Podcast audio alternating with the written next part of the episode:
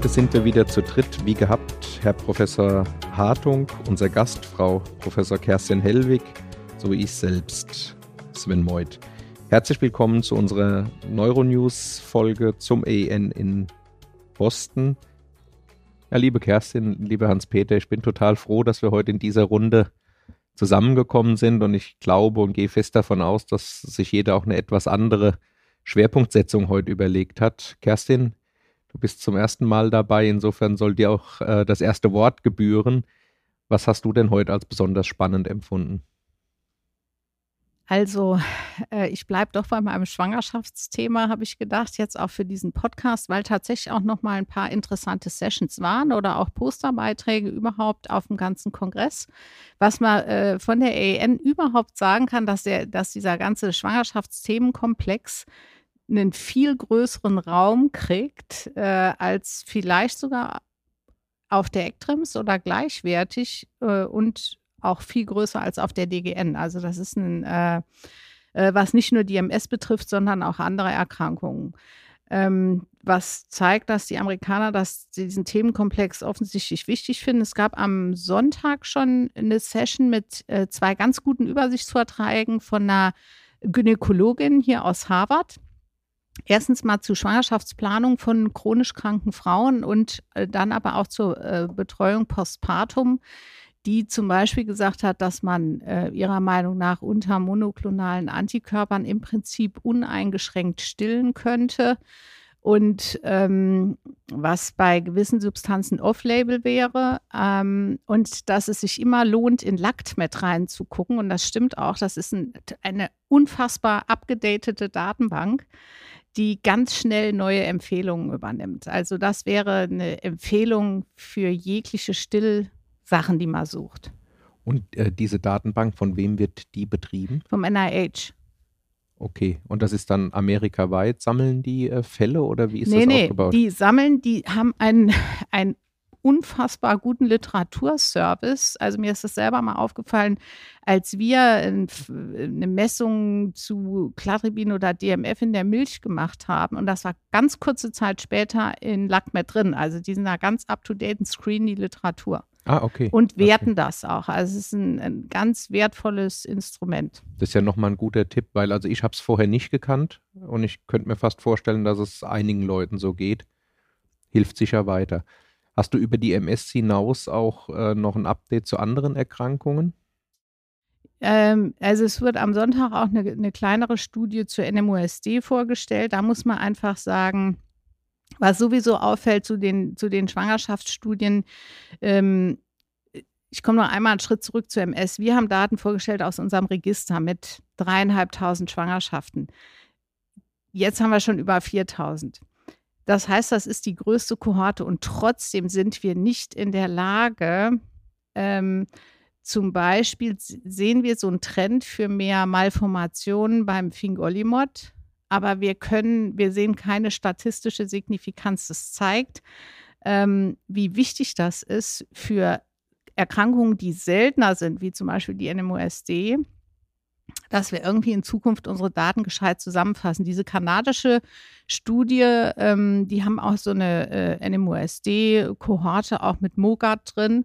Die hatten paar 20 Schwangerschaften, die meisten Aquaporin 4 positiven. Ähm, was die insgesamt gesehen haben, war, dass ein, ein hohes Schubrisiko war nach, also im ersten äh, Drittel nach der Entbindung, sowohl für die Mogat-Schwangerschaften, aber auch für die Aquaporin 4 äh, positiven Schwangerschaften. Aber das sind dann wirklich immer ganz kleine Kohorten. Äh, natürlich so im Vergleich dann mit ein paar tausend ist es nichts. Und gerade für diese seltenen kleinen Erkrankungen ist es total wichtig. Absolut. Absolut. Ja, ich fand, ähm, heute gab es ja auch so eine Session, die hieß MS Across Lifespan. Da ist auch nochmal ein bisschen auf äh, Schwangerschaft und auch auf ähm, Stillen fokussiert worden, aber eben auch, und das fand ich ganz spannend, auf pädiatrische MS und MS sozusagen mit Late Onset und letztlich Dinge, die wir wissen, dass eben, ähm, sagen wir mal, Wirksamkeit und Nebenwirkungsprofil sich im Laufe des Lebens schon verschieben und äh, letztlich auch mit der Konklusion, dass eben in diesen beiden sagen wir mal, altersmäßig im, am Rand befindlichen äh, Patientenkollektiven halt weitere Studien äh, gebraucht werden. Aber da war es eben so eingebettet. Hans-Peter, was hast du heute rausgegriffen, was dir besonders wichtig erschien? Ja, wenn wir die MS adressieren, dann wurde vorgestellt von Michael Barnett aus Sydney die Visionary MS-Studie, eine Studie bei stabilen, äh, schubförmigen MS-Patienten mit chronischer Opticus äh, oder Neuropathie, bei der ähm, Nanogoldpartikel in einer Suspension äh, als äh, Investigationssubstanz äh, gegeben wurde und äh, zwar äh, deswegen, weil es ähm, eine Reihe von Evidenzen präklinischer Art gibt, dass äh, mit dieser, äh, mit diesem Zugang insbesondere ähm, Effekte in Neuronen und Glia erzeugt werden, vermehrte NAD-Konzentration, erhöhtes ATP, verminderte reaktive Sauerstoffradikale, äh, ähm, insgesamt also sozusagen ein Kardinal pathogener Faktor, nämlich der Energieverlust, ähm, äh, entgegen oder antagonisiert wird. Und ähm, die Substanz hat auch in verschiedenen präklinischen äh, MS-Modellen EAE äh, gezeigt, dass sie offenkundig äh, zu einer Remynisierung führt. Diese Studie verlief über 48 äh, Wochen und hatte äh, primär ähm, Outcomes, die sich auf den visuellen ähm, Pathway bezogen, also, also einmal Low Contrast Letter Acuity, das war der primäre, und sekundäre ähm, äh, Functional Composite ähm, und ähm, dann auch ähm, äh, visuell evozierte Potenziale, ähm, MTR im, in der, äh, im MR-Imaging und äh, was äh, gezeigt wurde, ist, dass der primäre Endpunkt klar erreicht wurde, dass eben ähm, die äh, Substanz, ähm, die äh, Abnahme der, ähm, des Visus, des äh, Low Contrast Visual Acuity deutlich ähm, verminderte, äh, dass es zu einer deutlichen Verbesserung in diesem Composite-funktionalen Outcome äh, kam und dass eben äh, die multifokale VEP-Amplitude verbessert wurde und schließlich fraktionale Anisotropie, also im ähm, MR des äh, Hirns, auch äh, positiv äh, beeinflusst wurde, als Hinweis äh, auf auch einen remynisierenden Effekt. Insgesamt praktisch keine Sicherheitsprobleme und ähm, wenn die Company äh, Geld kriegt, äh, würden die wahrscheinlich eben eine Phase 3 Studie ähm, äh, unternehmen. Fand es auch deswegen interessant, und das ist jetzt nicht mehr MS, sondern ALS. Dort ist die Substanz ebenfalls geprüft worden. Innerhalb eines, äh, wie ich finde, sehr interessanten Konstrukts, eine Trial-Plattform, sozusagen eine kontinuierliche, adaptiv ähm, äh, designte Phase 2-3-Studie von verschiedenen äh, neuen Substanzen, die bei ALS äh, probiert werden, mit äh, streng definierten und an allen 70 Zentren in äh, Nordamerika gleich durchgeführten ähm, ähm äh, Studien, äh, äh, Outcomes sich orientierte.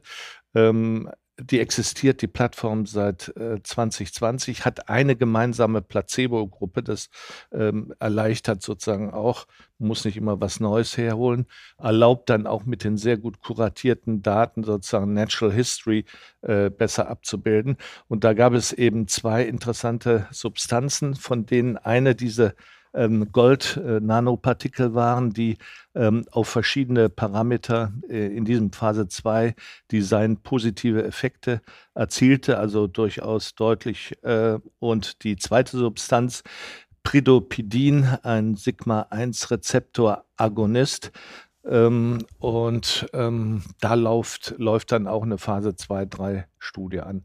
Aber dieses Plattformkonzept, ähm, das einfach schneller ähm, ein Hinweis für eine äh, Go-No-Go-Entscheidung äh, wahrscheinlich äh, bringt, ist interessant und äh, denke ich für eine Reihe von anderen ähm, äh, neurologischen Erkrankungen inklusive MS, denke ich auch ähm, exemplarisch. Also auch eine methodische Weiterentwicklung sozusagen, Kerstin? Also das ist ganz interessant. Ich bin in diesem International Trial Committee of Multiple Sclerosis und da war ein Meeting letztes Jahr, letzten Dezember in Toronto. Die Leute, unsere Kollegen aus, aus dem UK waren da und die haben nämlich auch so eine Plattform für DMS ja, und ja. ähm, setzen da auch gerade bei den chronisch progredienten Verlaufsformen einfach auch Small Molecules, wo sie denken, das könnte einen Effekt haben, ein können so ganz schnell äh, rekrutieren. Da wird es auch äh, Papers dazu geben über die Methodologie, aber das ist eigentlich ganz interessant, zumal wenn es auch so um Moleküle geht, die jetzt irgendwo aus so einer Forschungsidee raus getestet werden, ohne äh, riesen Big Pharma hinten dran, direkt mit einer großen Studie. Ne? Eben zumindest dann als, als Proof of Concept Studien, die dann natürlich unter Umständen bei entsprechendem Ergebnis dann auf eine größere Skalierung gehoben werden können. Ja, ja. ja also sehr schön. Ich habe ähm, mir eine Session angeguckt, äh, Clinical Approach äh, to Muscle Disease hieß die, also äh, entzündliche Muskelerkrankung. Und wir hatten es äh, die letzten Tage schon im Podcast besprochen. Die Erkrankungen oder verschiedene Erkrankungen werden ja jetzt immer mehr sozusagen nach den vorliegenden Antikörpern eingeteilt, ja, sei es Neuropathien, aber eben bei der Muskulatur auch. Man muss fast sagen, die Myositis-Antikörper sind kaum noch alle zu überschauen, die man, die man dort äh, bestimmen kann. Und hier hat man eben ähm, dann in der Session auch nochmal diese neue Antikörper ausgerichtete Einteilung gelernt. Und was ich noch ganz spannend fand, viele Erkrankungen oder ähm, wenn wir etwas als Dermatomyositis betrachten, liegen oft Overlap-Erkrankungen dahinter, die eben Muskel und Haut auch mit drin haben, die aber zum Beispiel äh, auf einem systemischen Lupus, einem Schöckren oder einer rheumatoiden Arthritis basieren. Also ich würde das für mich mitnehmen, da eben genauer hinzugucken und ich glaube, was jetzt sozusagen mehr und mehr im Vordergrund steht, ist das Antisynthese-Syndrom, wo ja diese Histidyl-tRNA-Synthase-Antikörper, wir kennen die alle noch als Jo1, PL7, PL12 und andere sozusagen mit im Vordergrund stehen. Und was ich ganz spannend fand, Januskinase-Inhibitoren, die ja in der Neurologie noch nicht so populär sind, aber eben aus anderen Erkrankungen wie das äh, Tofacitinib, ähm, zeigen wohl ein gutes Ansprechen, sowohl bei der juvenilen Dermatomyositis, wenn man in der alten Einteilung bleibt, aber auch bei adulten Formen, sodass man den Eindruck hat, dass neben unseren äh, langjährig verwendeten Immunsuppressiva auch in dem Bereich sind ja eher seltene Erkrankungen, neue Therapien auf den Markt kommen. Das fand, fand ich ganz ermutigend.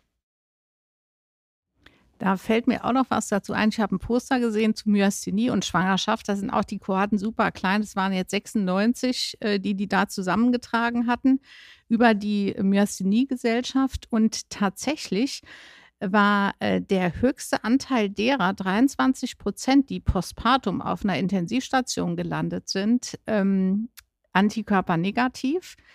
Also das waren jetzt Patientenangaben, aber trotzdem Intensivstation. Davon mussten 50 Prozent beatmet werden und auch der Anteil der Kinder mit einer neonatalen Myasthenie war am höchsten in dieser Gruppe, wo ich mir die Frage gestellt habe, da muss doch irgendjemand noch irgendeinen neuen Antikörper finden demnächst, weil sonst ist das nicht, äh, also, ne, also deutlich höher als in den äh, anderen Gruppen. Also ich glaube, dass, ähm, dass das definitiv so sein wird. Ich meine, wir hatten ja irgendwann mal einen hohen Anteil äh, seronegativer Myostanin, als es nur Acetylcholinrezeptor-Antikörper gab.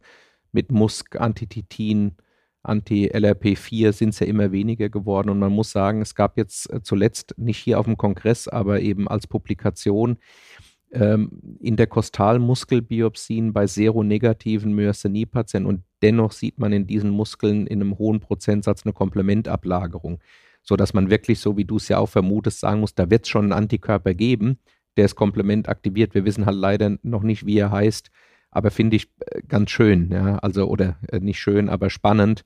Und Intensivstation plus Beatmung ist ja auch ein relativ harter Endpunkt. Da gibt es nicht so viel äh, Diskussionsspielraum sozusagen.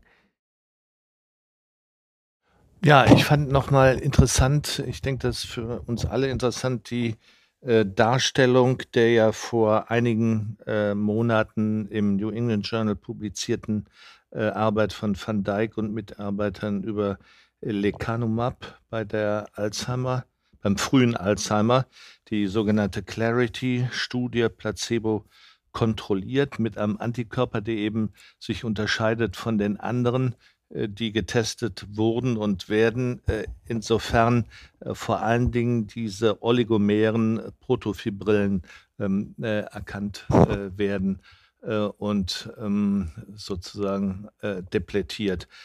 In dieser Studie konnte also wirklich durchgehend, und zwar nicht nur Post-Hoc wie bei Aducanumab, sondern tatsächlich ähm, von vornherein so definiert, äh, für viele Parameter, die in der Alzheimer ähm, äh, klinischen Forschung als relevante Outcomes identifiziert und angewendet werden, gezeigt werden, dass das Risiko äh, über den Zeitraum von 18 Monaten in verschiedenen Dingen ähm, äh, sozusagen ein Progress zu erfahren durch äh, zweiwöchentliche ähm, Infusion äh, dieses Antikörpers im Vergleich zu Placebo um 27 bis 37 Prozent reduziert werden können, konnten. Und ähm, interessant auch die dazugehörigen äh, PET-Studien. Ähm, alles mit klinischen und sozusagen paraklinischen ähm, äh, Daten äh, äh, konnte ein robuster Effekt äh, gezeigt werden, der aus Sicht des ähm, äh, Kollegen, der das vorstellt, dieser Professor van Dijk, Chef des ähm, Alzheimer-Zentrums ähm, ähm, äh, in Yale, ähm, als klinisch relevant erachtet äh, wurden. Und die planen neben einer Extension dieser Clarity-Studie jetzt eine äh, Studie in Patienten, die noch gar keine kognitive Beeinträchtigung haben, also nicht mal MCI sind. Äh, aber sozusagen eine äh, bestimmte Risikokonstellation haben. Ähm, und ähm, das wurde eigentlich auch relativ äh, überzeugend im Vergleich zu Aducanumab dargestellt. Also da ist weiter Musik drin. Also ich finde es ja sehr äh, visionär, muss, muss ich sagen. Ich kann mir das gut vorstellen als, als äh, sagen wir mal, oder, oder mit dem pathophysiologischen Prinzip, wenn ein neuronales Netzwerk im Prinzip zusammengebrochen ist und man schwemmt dann äh, das Amyloid wieder aus, dann wird das Netzwerk sich dadurch nicht wieder regenerieren. Und ich glaube, das ist sehr konsequent, wenn man sagt, äh, die sehr weit fortgeschrittenen Patienten profitieren nicht mehr, obwohl es Amyloid ähm, sozusagen äh, mit dem Antikörper rauskommt auf der anderen Seite äh, die Early Alzheimer oder MCI profitieren und dann den nächsten Schritt zu gehen und zu sagen, eigentlich muss man anfangen, wenn die Krankheit noch nicht da ist. Ich finde es studientechnisch extrem schwierig, ja, weil wie viele Leute brauchst du, wie lange musst du warten, aber eigentlich ist es der konsequente Weg, ja. Also finde ich, finde ich eine tolle konzeptionelle Weiterentwicklung und man hat ja nach Aducanumab mal gedacht, vielleicht war das mit dem Amyloid immer die falsche Hypothese, aber ich meine, da können wir auch in anderen Erkrankungen von lernen. Vielleicht ist es auch in der MS eben ähm, mit einem bestimmten EDSS beispielsweise nicht mehr möglich, den, den, ähm, den, äh, das Rad der Zeit zurückzudrehen. Und wenn wir es dann aus den degenerativen Studien lernen, ist es umso schöner. Ja. Das fand ich aber dann sozusagen der Brückenschlag nochmal zur MS äh, auch interessant. Äh, und zwar äh, eine Studie aus Mailand äh, bei Radiologically Isolated Syndrom äh, wo man bei diesen Patienten, die ja sozusagen ähm, zur Abklärung von MS äh, untypischen Symptomen inzidentell im Kernspintomogramm Veränderungen haben wie bei MS. Und heutzutage versteht man das natürlich eigentlich als frühen Teil dieses Spektrums der MS. Aber die haben also bei solchen Patienten äh, Untersuchungen zur ähm, äh, oder mit Myelinwasser-Imaging gemacht, um die Myelin-Integrität nachzuweisen. Und die fanden schon in diesem frühen Stadium, wo die Patienten eben noch keinerlei klinische Symptome haben, äh, klare Hinweise darauf, dass das Myelin geschädigt ist. Ähm, ist ja im Prinzip vom Konzept so ähnlich und äh, bedeutet ja auch, ähm, es gibt ja eine erste kleine Studie, dass äh, man auch schon im RIS-Stadium ähm, äh, möglicherweise therapeutisch eingreifen muss. Einfach das nochmal weiter nach links schieben, wie du das gesagt hast, in, von Early AD zu Risiko AD, mhm. ähm, um dann einen Effekt zu erzielen. Und es wird ja noch eine zweite größere Studie äh, bei RES vorgestellt mit Teriflunomid. Okay. Okay. Ich fand es noch ganz interessant, sozusagen als Randnotiz, äh, wer Kinder hat, die im Moment so irgendwo zwischen 12 und 15 rangieren, dann stellt man fest, dass die sehr viel bei Instagram, TikTok und so weiter unterwegs sind. Das hat mich ja auch irgendwann mal dazu motiviert, äh, Social Media nicht so schlecht zu finden, wie ich es davor noch immer gefunden habe. Da gab es auch äh, zwei Workshops dazu. Äh, das eine hießen, war ein interaktiver Workshop, Mission-Based Social Media, Why and How. Mit der klaren Kernmessage, sowas braucht es heute, um die Jüngeren sozusagen anzusprechen, vielleicht auch Leute zu rekrutieren. Gut war, es gab eine zweite Session, die hieß Think Before You Tweet. Ja, gab es ja schon sehr äh, ja, hochra hochrangige und prominente Persönlichkeiten, die den Workshop sicher hätten vorher besuchen sollen. Fand ich aber insgesamt äh, trotzdem eine ganz, ganz witzige äh, Entwicklung. Ja, ich glaube, ähm, einen Aspekt würde ich Hans-Peter trotzdem gern noch fragen wollen, und zwar ähm, Thrombektomie bei Basilaris, äh, ähm, äh, bei Basilaris äh, Stenose oder Thrombose. Wie war da der Outcome? Das war eine ganz äh, interessante Studie, die Attention-Studie, die ähm, in Kollaboration mit äh, amerikanischen ähm, Stokologen, aber äh, wirklich Patienten ausschließlich in China rekrutiert hat, und zwar innerhalb von ähm, einem Jahr, ähm, ich glaube, 400 Patienten. Dafür wurde bei Vorläuferstudien in Europa und in den USA acht Jahre gebraucht. Ja, das zeigt einfach mal, was in China heutzutage möglich ist. Und die haben verglichen äh, sozusagen medizinische, also Lysetherapie versus ähm, Thrombektomie, endovaskuläre ähm, Intervention bei Basilaris Okklusion und haben ähm, auch in verschiedenen ähm, Parametern äh, neuroradiologisch klinisch gezeigt, dass äh, die endovaskuläre Therapie überlegen ist und kein, keine höheren äh, Risiken aufweist. Es wurden dann nochmal drei Studien sozusagen zusammen analysiert, im Prinzip mit dem gleichen Ergebnis. Ähm, und diejenigen äh, von uns, die länger im Feld sind, erinnern sich an die äh, damals ähm, wirklich hochbeachtete Arbeit von Herrn Hacke und Herrn Zäumer, die als erstes Mal so eine ähm, äh, endovaskuläre Therapie auch für die Basilaris-Thrombose durchgeführt haben. Also bestätigt sich's. Ja. Gut, aber es ist jetzt in den Zentren, wird es auch mehr und mehr gemacht, ja, muss man sagen. Also alles auf einem guten Weg. Dann würde ich sagen, schließen wir für heute und heben uns noch ein paar Themen für die letzten beiden EN-Tage auf. Ich danke euch. Wir melden uns dann morgen mit unserer vierten Neuronews-Folge. Ein erneutes Update, dann zusammen mit meinen äh, beiden Kollegen, Herrn Professor Hartung und Herrn Dr. Buttmann. Freuen Sie sich auf morgen. Ich tu's. Tschüss und bis dahin.